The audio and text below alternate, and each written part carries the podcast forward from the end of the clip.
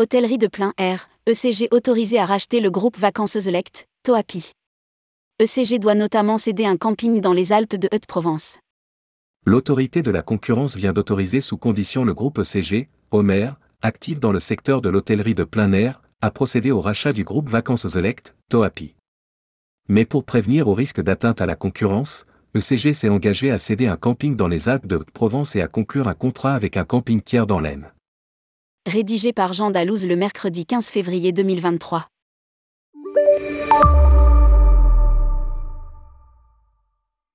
ECG et Vacances Select sont deux groupes spécialisés dans le secteur de l'hôtellerie de plein air, qui louent aux consommateurs des emplacements situés soit dans des campings détenus en propre, soit dans des campings appartenant à des campings tiers, qu'ils exploitent dans le cadre de contrats de tour opérateur.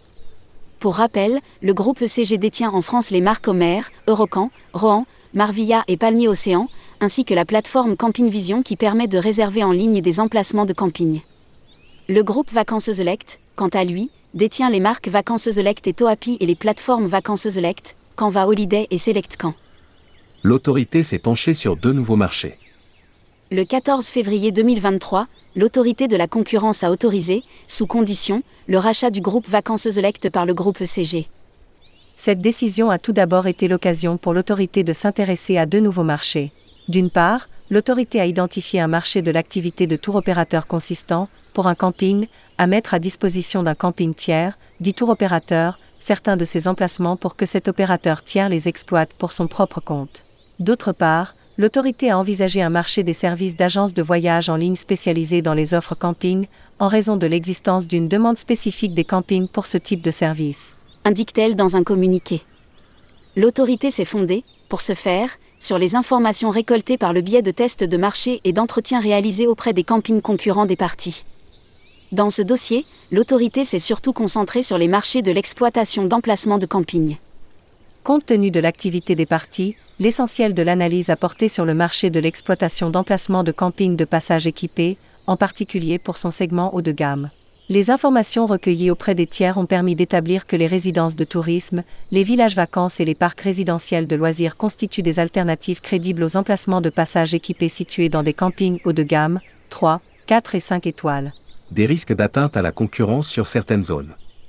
Par ailleurs, l'autorité de la concurrence a considéré qu'il existait des risques d'atteinte à la concurrence sur les marchés de l'exploitation d'emplacements de camping au niveau local les risques d'atteinte à la concurrence ont pu être écartés sur le marché des tours opérateurs et celui des services d'agences de voyage en ligne spécialisés dans les offres camping, compte tenu notamment des parts de marché des parties, de la pression concurrentielle d'opérateurs suffisamment significatifs et de la possibilité pour les campings partenaires des parties de mettre un terme au contrat de tour opérateur pour commercialiser leurs emplacements directement ou par le biais des agences de voyage en ligne spécialisées dans les offres camping.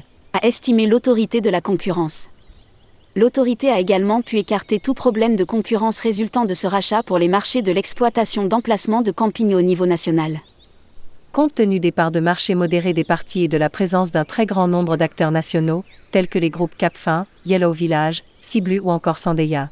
En revanche, l'autorité a considéré que l'opération soulevait des risques d'atteinte à la concurrence dans les deux zones de chalandise entourant le camping Les Prés du Verdon, 04, et le camping La Croix du Vieux Pont, 02. Dans ces zones, l'opération était susceptible d'atténuer l'animation concurrentielle compte tenu de la position de la nouvelle entité à l'issue de l'opération, et risquait d'entraîner des hausses des prix ou un appauvrissement de la diversité de l'offre au détriment du consommateur. Commente l'autorité. Les repreneurs devront être agréés par l'autorité.